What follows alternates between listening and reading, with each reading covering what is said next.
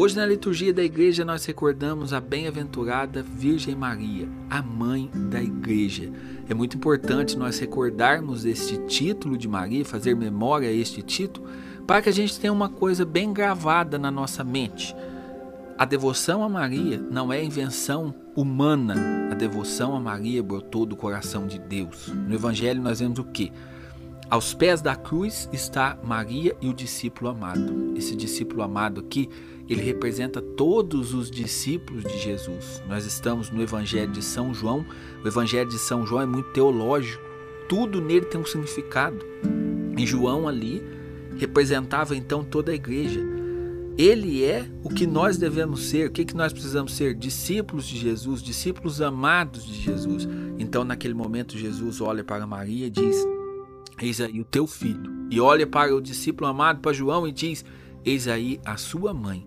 Aqui está como que concretizada e é, enfatizada pelo próprio Jesus na cruz, como suas últimas palavras: Maria é a mãe da igreja. Então, quando nós rezamos a Nossa Senhora, quando nós pedimos algo a Maria, nós não estamos apenas seguindo uma devoção, uma história que alguém inventou nós estamos sendo obedientes à palavra de Jesus que diz que Maria é a nossa mãe.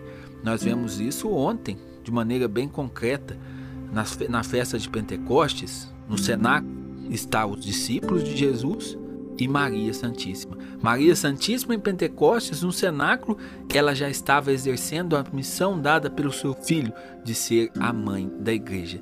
Então é muito bonito, a nossa fé é muito bonita. E nós podemos ter essa tranquilidade de quando nós, por exemplo, paramos e vamos rezar diante de uma imagem de Nossa Senhora, nós não estamos cometendo idolatria ou fazendo algo que é contrário à vontade de Deus.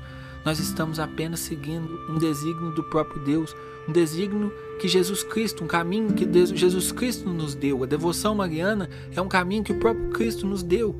Nós precisamos parar para entender uma realidade que às vezes a gente não consegue assimilar direito. Essa realidade é o seguinte: Deus é infinitamente poderoso.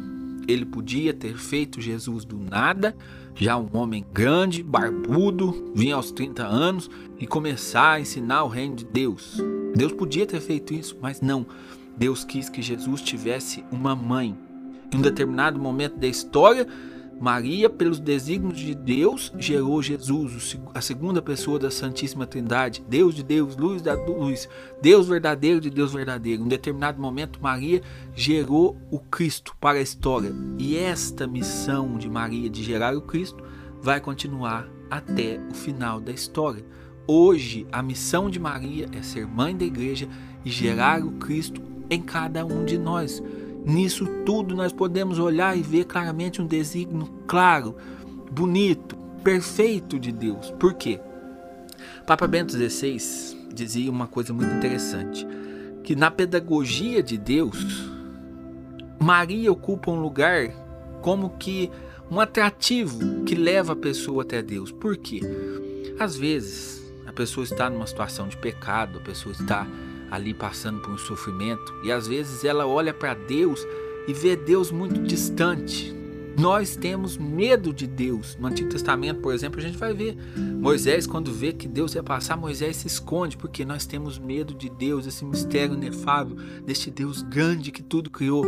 Então, por isso, Deus quis que Maria fosse a mãe de Jesus, para que nós pudéssemos olhar para a figura suave desta mulher, que é mãe de Jesus, e por esta figura nós chegássemos até Deus.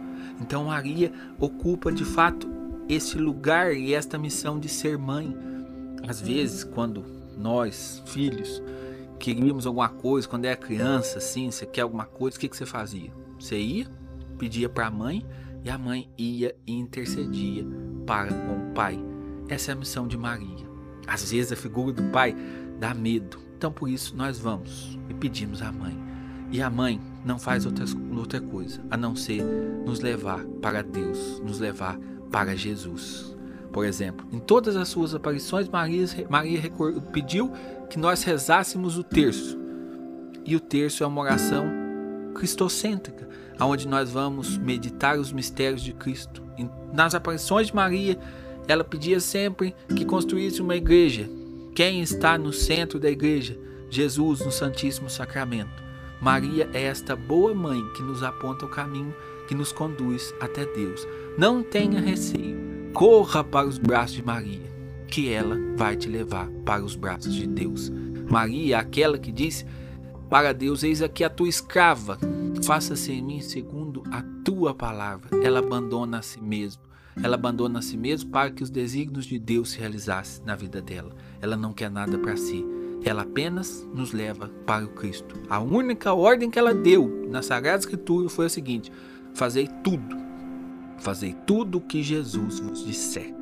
Esta é a ordem que ela dá hoje e esta é a missão que ela continua exercendo: gerar o Cristo no coração dos filhos da igreja. Em nome do Pai, do Filho e do Espírito Santo. Amém.